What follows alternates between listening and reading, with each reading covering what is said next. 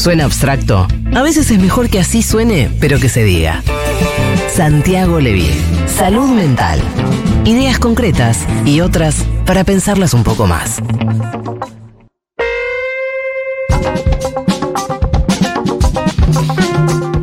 Bien, Santiago Levín está en el piso de Seguro La Habana, viene hoy en calidad de médico psiquiatra, Quiero recetas. Ni columnista, no, directamente, Trajo recetario. psiquiatra. Bueno, han sido días muy difíciles, Santi. Muy difíciles. Em, muy difíciles. Hay Pero- algo de, hay algo de desahogo también en haber conocido el resultado, que Sí. aunque sea el peor eh, posible, Sí. hay alguna cosa como que se, se- se pasó un momento de vilo que es muy, muy difícil de transitar también, ¿no? Para la salud mental. Hay en el agotamiento un alivio también. Eh, yo recuerdo siempre el poema conjetural de Borges. Sí, El poema que se llama así porque está escrito en primera persona como si lo dijera Narciso Laprida cuando lo fusilan. sí. Y cuando cae al barro, dice una línea que yo me la acuerdo casi todos los días de mi vida. Dice, por fin me encuentro con mi destino sudamericano. Ah, mira. Y esta sensación de derrota, porque realmente fue una derrota y muy fuerte, también trae un poquitito de alivio y ese alivio sirve para pensar cuáles son los siguientes pasos. Yo lo primero que quiero decir es que estoy muy feliz de estar acá con ustedes. Muy feliz. Si arrancábamos el programa diciendo la, importancia de juntarnos. Es la felicidad de estar en la FUTU, la felicidad de estar con ustedes, con Julia, con Pitu, con, el, con Fito. Este, así que me siento tremendamente agradecido por eso. Esto, esta, esta es la amalgama que hace que uno siga sintiendo el nosotros y con eso uno construye el día de mañana. Entonces, mucho amor y mucho agradecimiento por estar acá. Bien. Eh, le vamos a pedir a la gente que mande su- to- todos sus mensajes también al 1140 66 000, ¿les parece? Eh, los queremos escuchar. Ya hablamos demasiado nosotros. Hablamos con Héctor Recalde, con Dora Barrancos, con Juan Monteverde, con Pedro Saborido, estuvo Fede. Hablamos mucho nosotros. Ahora está Santi, pero también es momento de escucharlos. También. Santi. Eh, dos o tres cositas mientras Sí. llegan los mensajes. Este, primero, no, yo acá no soy analista político, solo digo dos o tres este, cosas desilvanadas. Lo veníamos diciendo hace mucho tiempo, el escenario cambió por completo. Y en muchos sentidos cambió para siempre. Punto uno. Punto dos, muchas cosas claramente las vinimos haciendo muy mal, si no, esto no era posible. Tercero, eh, hay un- un- una derrota cultural también en el terreno discursivo, en el terreno simbólico, que, que habilitó que se vuelva a hablar de este eh, amablemente del genocidio como si fuera este, una necesidad, eh, que se volviera a discutir el número de los 30.000, que se volviera a hablar del curro de los derechos humanos, que se hiciera un atentado fallido a la vicepresidenta, que si salía esa bala la historia era otra. Y eso no sucede en el vacío ni cae del cielo. Para eso es necesario que se genere una- un territorio simbólico en el terreno del discurso que se fue generando poco a poco, milímetro a milímetro, y eh, el campo nacional y popular estaba distraído. Lo dijimos de muchas maneras cuando hablamos a, este, al Poder Ejecutivo sobre la elección de las palabras y de las metáforas. Hoy puedo decir con toda seguridad que el sintagma distanciamiento social Mm. fue un ingrediente más en la derrota de ayer. Distanciamiento social fue un tremendo error, había que decir otra cosa, distanciamiento sanitario, aislemos al virus. Y lo que se produjo, en parte por la pandemia, en parte por la mala praxis política, fue un distanciamiento social. Ese distanciamiento social es parte del triunfo de Milei de ayer, este, por goleada. Todos los goles, como decía Saborido, recurriendo a una metáfora futbolera muy conocida, todos los goles que no se hacen allá te los hacen acá. Entonces ahora hay que aprender, volvernos a reunir y pensar bien cuáles son los siguientes pasos. Eh, están circulando poemas a rolete, vos leíste uno, Julia, hermoso. Este, hay una frase muy linda de Darcy Ribeiro, el antropólogo brasileño. Hoy es un día muy García Linera, es un día muy García Linera, caerse, levantarse, caerse, levantarse. Eh, yo soy optimista, soy optimista, tenemos que aprender de esto. Eh, tenemos que seguir laburando para que las siguientes generaciones vivan en un país en donde no sea posible que más del 50% de los chicos y las chicas sean pobres. Entonces, angustia, montones. El consultorio ni hablar, los amigos, las amigas, lo que se ve en las redes. Los psiquiatras, los psicólogos, los terapeutas hemos tenido que venir sosteniendo mucha angustia también, no se habla de la propia, pero a- además de los chistes sobre el ribotril, que es una marca registrada, que a mí no me, por supuesto, no tengo ningún canje allí, el, el nombre este, no comercial es clonazepam y todas las benzodiazepinas y el consumo excesivo de alcohol y los sufrimientos, los insomnios, las ansiedades, las fobias desatadas, los temores para el futuro. A mí me ha llamado gente que no es paciente mía, llorando con miedo al día siguiente, al día de mañana. Bueno, eh, creo que como dijo Fede hace un rato hay que desdramatizar un poco eh, y empezar a reorganizar, a reinventar la militancia. La militancia se tiene que reinventar. Ya nos están cagando el Ministerio de Salud, esto lo digo como médico, como militante del campo de la salud.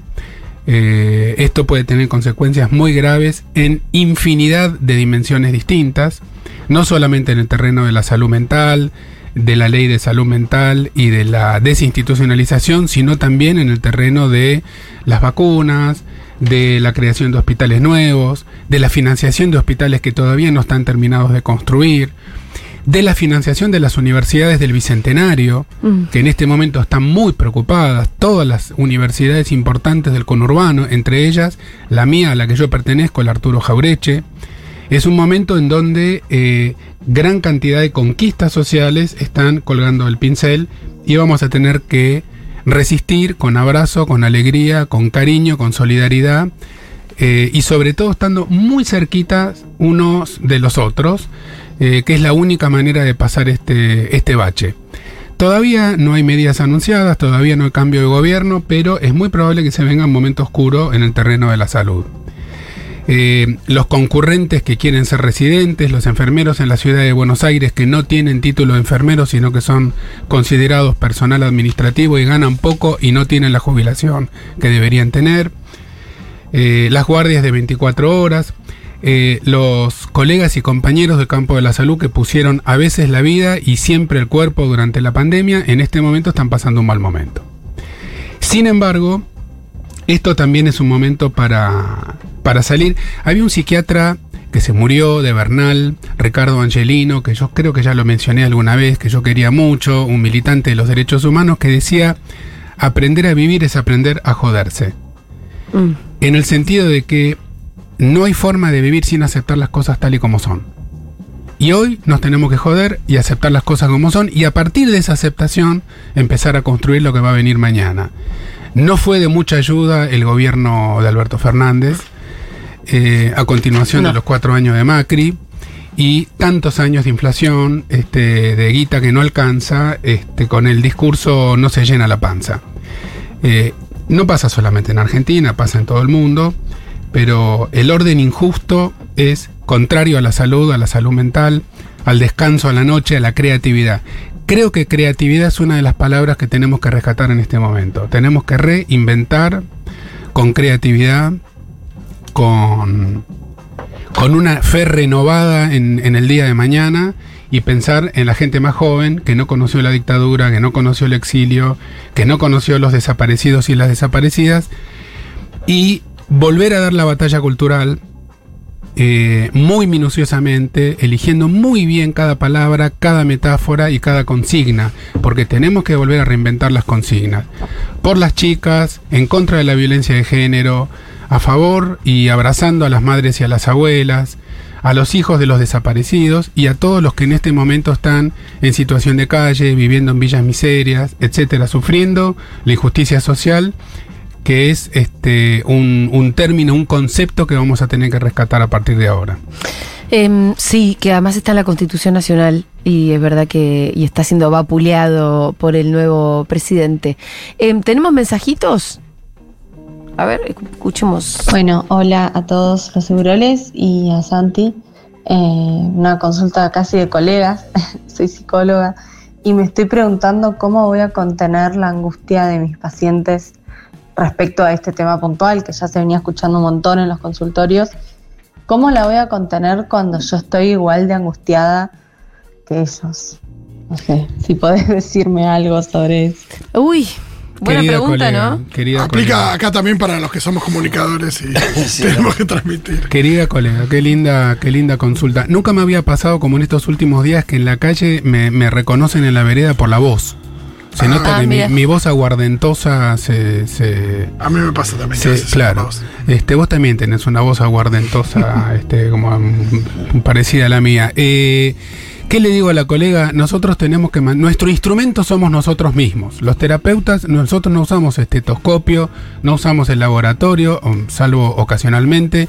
Nuestro instrumento somos nosotros mismos. Por lo tanto, es absolutamente indispensable cuidarnos mucho tratar de estar bien rodeados, bien abrazados, bien dormidos, etcétera, eh, y encarar con, eh, con mucho autocuidado el cuidado de nuestros pacientes y consultantes en las próximas semanas y meses, porque ya venimos muy, muy agotados con ese laburo. Es totalmente cierto lo que dice la colega, lo decíamos recién fuera del Sí, aire. sí, sí.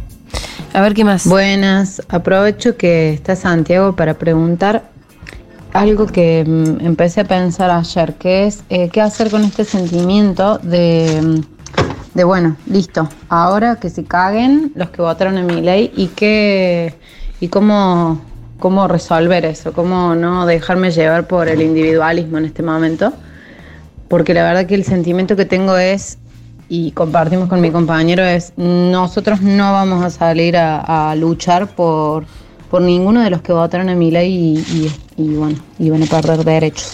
¿Qué hacer con ese sentimiento? Eh, querida De- oyenta, la, la entiendo, primero- está revanchista. Primero, Lo que pasa este, es que va a tener que luchar por ella. tengo que reconocer mi No discriminación positiva con el acento cordobés. Me llena de amor a mí el acento cordobés.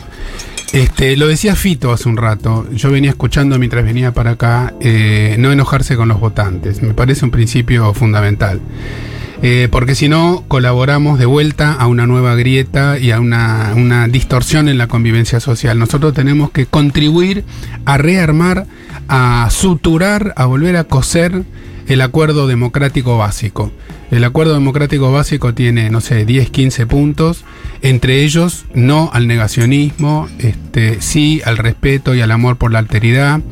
Tengo que decir que yo también que vengo diciendo amor por el otro, solidaridad, solidaridad de rebaño, este, respeto por las diferencias, en este momento me considero derrotado con este, con este voto de ayer, pero eh, Fito creo que también decía, tenemos derecho a tener uno, dos, tres, cuatro días de bronca, de odio, de angustia, no nos apuremos a salir por delante ni por arriba, como decía hace un rato Recalde, porque el voluntarismo no sirve, hay que procesar la bronca, hay que procesarla, y después recordar que somos todos iguales y que tenemos que seguir militando. Esto es un granito de arena más en la historia de la humanidad en donde siempre las conquistas sociales costaron mucho trabajo de abajo para arriba. Como decía Monteverde, nunca es de arriba para abajo, siempre de abajo para arriba, con sufrimiento, con entrega de vidas este, y con mucho sacrificio. Lo único que se construye de arriba hacia abajo, me dijo mi abuelo que era el pozo. Y yo quiero decirle a esta compañera que lamentablemente el, el avance del gobierno de Milei no va a ser selectivo por quienes lo votaron y quienes lo votaron, va a avanzar sobre todos y no vamos a ver obligados a salir a luchar porque el avance también va a ser sobre nosotros, no sobre solamente los que votaron a Milei. Totalmente. Acá Fito de colegiales, eh, tengo una consulta. Sí. No, eh, esa sensación que imagino que mucha gente tiene frente a todo lo que se dijo, todo lo que escuchamos que dijeron justamente eh, los candidatos de la Libertad Avanza, eh, la idea de todas esas fantasías de lo que puede llegar a pasar. eh, y que todavía no sabemos, hace un rato charlábamos esto bueno, el gobierno todavía no empezó, pero hay una, una cantidad de cosas que se nos cruzan por la cabeza respecto de lo que puede ser el futuro. ¿Cómo hacer para, para lidiar con esos pensamientos y tratar de, de volver al, al hoy y tratar de reducir ese... Pues si no es muy abrumador y es muy angustiante. Bueno, hay, hay recursos, hay tips. Hay tips. Uno de ellos es, estos son días en donde hay que recurrir al arte. Hay que recurrir al arte, al sexo también, al amor, al abrazo, a la ternura, a la caricia. Este, pero hay que recurrir al arte, hay que recurrir a la poesía, a la ficción. Estamos demasiado inundados de realidad. Tenemos que volver a la ficción, tenemos que volver a leer y poco a poco todos los que tenemos algún rol de comunicadores tenemos que volver a la docencia histórica, porque gran parte de lo que pasó acá también es un vacío, es un vacío de la historia, hay que asumirlo como autocrítica, se dejó, se le dio el voto a los chicos de 16 y no se trabajó en la construcción constante y permanente de, una, de un sentido histórico en donde la lucha que va de abajo para arriba tiene sentido y hace sentido. Hay algo de escatológico en lo de ayer, pero no escatológico en su, en su versión de caca, sino escatológico en su versión de comienzo original. Tiene dos etimologías la palabra. Es como si algo hubiera empezado de nuevo ayer, y en realidad lo que empezó de nuevo ayer es una nueva ignorancia histórica. Entonces lo que tendríamos que hacer es repasar la historia, seguir leyendo ficción, escribir poesía, tocarle el timbre al vecino de enfrente, volver a reunirnos, no quedarnos solos, volver a la grupalidad. La grupalidad va a ser, creo yo, una de las salvaciones de la militancia del futuro. Bien, más mensajitos, por favor. Olis, bueno, nada, ayer mis amigas tuvieron que consolarme porque yo estaba muy rota y hoy yo estoy consolándoles a ellas. En especial una amiga que la semana pasada le recetaron antidepresivos eh, y nada, todavía medio que no puedo charlar mucho con ella porque está replegada en su casa, seguramente llorando. Así que bueno, nada. Eh, les mando un abrazo y un beso. Gracias por tus palabras siempre, Santi. Querida, si sabes dónde vive tu amiga, tocale el timbre, comprate dos medialunas, hagan su mate y charlen juntas, inviten más amigos. Este es el momento de ranchar. Total. Sí, arrancamos el programa diciendo eso juntarse, ¿no? Sí, yo no sé de cuánto consuelo es también, pero me parece que mm, tiene que haber orgullo, orgullo respecto de la militancia, de lo, intentado, de lo compartido, de, las cosas en las que creemos, eh, de, de, lo mal que nos pone esto, cuando también ves mucha gente que, aunque le da lo mismo, a veces uno miraba a hacer las redes, no solamente gente por ahí que, que votó a mi ley, que estará contento con yo, sino gente que también le chupa un poco un huevo. Sí, gente, que no se da cuenta de lo que pasó. Y me parece que no es menor darse cuenta de, que toda esta angustia tiene que ver con, con algo que en realidad tiene que ver con, con, un sentido de, de, cómo queremos que sea el país, un montón de cosas hermosas que tenemos adentro y que nos hacen eh, ser así, ponernos así, pensar así, pero también en estos momentos sufrir mucho. Y no es menor eh, enorgullecerse un poquito de uno, de, y de las razones por las que uno está mal. En la, salud mental siempre se habló de la cura de, la cura de sueño, había una época, la, las vacaciones como terapéuticas, etcétera. Yo creo que tenemos que empezar a hablar de la militancia como cura de la angustia social. La militancia quiere decir que eh, tenemos una responsabilidad colectiva, no, no sirve, no alcanza, no da una planificación vital que sea exclusivamente yo y mis necesidades y mis decisiones y mi vocación y mi trabajo. Ese es el triunfo del neoliberalismo y nosotros tenemos que volver a pensar en el nosotros y en la militancia como la versión más alta del ranchar, del estar juntos, que es simplemente qué quiere decir militancia, quiere decir elaborar un rato del día por los demás, por los que están un poco peor, por los más frágiles y los más vulnerables. Eso es salud mental también. ¿Qué más? Cuando una persona ya tiene un trastorno de ansiedad y está todo el tiempo esperando inconscientemente lo peor, días como ayer, ¿Cómo se hace para no quedar desubicado? Porque era como que yo ya la veía venir y no podía conectar con la gente tan sorprendida. Eh, y me sentí horrible, la verdad. Sí, corazón, por supuesto, eso nos pasó a todos. Este, la angustia es inevitable, digamos esto, no hay trucos para evitar la angustia. Eh, la verdadera reflexión es qué hacer con ella, porque la tenemos todos y todas. Eh, no hay forma de saltear la angustia. La angustia forma parte de la naturaleza y la existencia humanas, sobre todo en momentos adversos. Hay que tratar de encontrarle la puntita al ovillo de la angustia y reconvertirla en este, creatividad. Ese sería el mejor de los destinos de la angustia, la angustia convertida en creatividad en un hecho social, en un hecho colectivo, en un hecho de construcción, desde cocinar una torta hasta ir a darle un brazo, un abrazo a un vecino. Lo que pasa es que, como repito, como decía Fito, esto no se puede hacer hoy, pero hay que intentar empezar a hacerlo a partir de mañana. Bueno, em, para quienes tenían eh, acciones en Wall Street, Ah, sí. No, Estarán no es- no es- contentos. no es mi caso, no es mi caso. Estarán contentos porque vuelan por los aires. Igual después son sensaciones del después se momento. acomoda, sí. Después eso se acomoda. ¿Tenemos más mensajes? Buenas, que dicen amigos, amigues ahí de Futu. Eh, vivo en Uruguay y nada, estoy triste y no vivo ahí. Eh, estuve triste cuando ganó Bolsonaro en Brasil. Tengo amigos eh, en Brasil, en Argentina. Y este, este golpe de la derecha nuevamente en América Latina, este, espero que, que sea lo menor posible en cuanto a malo para el pueblo argentino. Y, siempre pienso en que nosotros como uruguayes tenemos que, que este, aprender de, de errores para que no suceda en nuestro país lo que sucedió en Brasil en su momento, lo que le va a suceder a ustedes, fuerzas. Y nada, Gracias por estar, gracias por preocuparte por nosotros sin ser Sí, argentino, claro. ¿no? Y él que va, que seguramente Frente, Grande- Frente Amplio gana en las elecciones y está preocupado por nosotros. Gracias. Lindo hermano uruguayo, abrazo grande. Mira, tras los cir- cortocircuitos en la campaña, el entorno de Milei trabajan para reencauzar el vínculo con el Papa. Dice Infobae, pero si le dijiste que era el enviado del maligno, ¿cómo vas a hacer? No, no, sí. Igual deja más volver tranquilo. de ahí, difícil volver de ahí. Y no, la cagada que el Papa no va a venir a Argentina. Dep- también dep- siempre depende. El, el tema es que Papa tiene más dignidad, porque bueno, es el Papa, pero eh, volvió a decirle unas cosas tremendas a Patricia Bullrich y ella no tuvo problemas. No, es verdad. Sí, no, pero el Papa. No, por eso. Depende del nivel de dignidad del agredido. Bien, ¿qué más?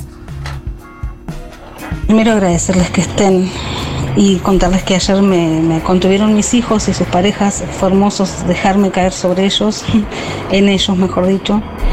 Decirles que no podía más, que me cansé y uno de ellos me pidió de salir a la calle. Fuimos a caminar hasta Dorrego y Corrientes. Estuve, estuve ahí en el medio de la marea del seguir, rodeada de amor, de respirar, mirar el cielo y y ahora estaré acá en, en la radio desde que me desperté a las 7 de la mañana. Gracias, gracias y gracias.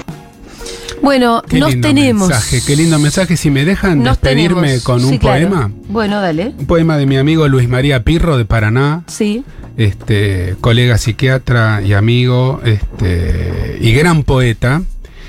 Él eh, participó de esa muestra fotográfica que ahora no me acuerdo cómo se llama, de los desaparecidos, donde tenías la foto de antes y la foto de Algo ahora. como ausencia- ausencias. Ausencias, no sé, creo.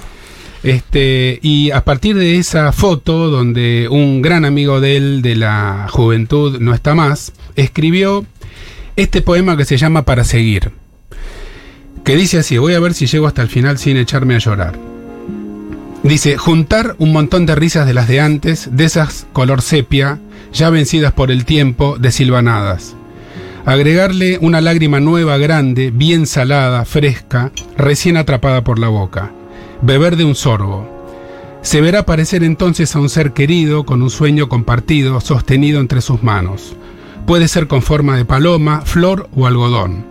Capturar ese momento, retener su esencia, preservar el corazón, darle refugio al alma y antes de que se disipe, en el horror o en el olvido, justo antes, en ese preciso instante, y de una sola vez, devolverle todo a la utopía.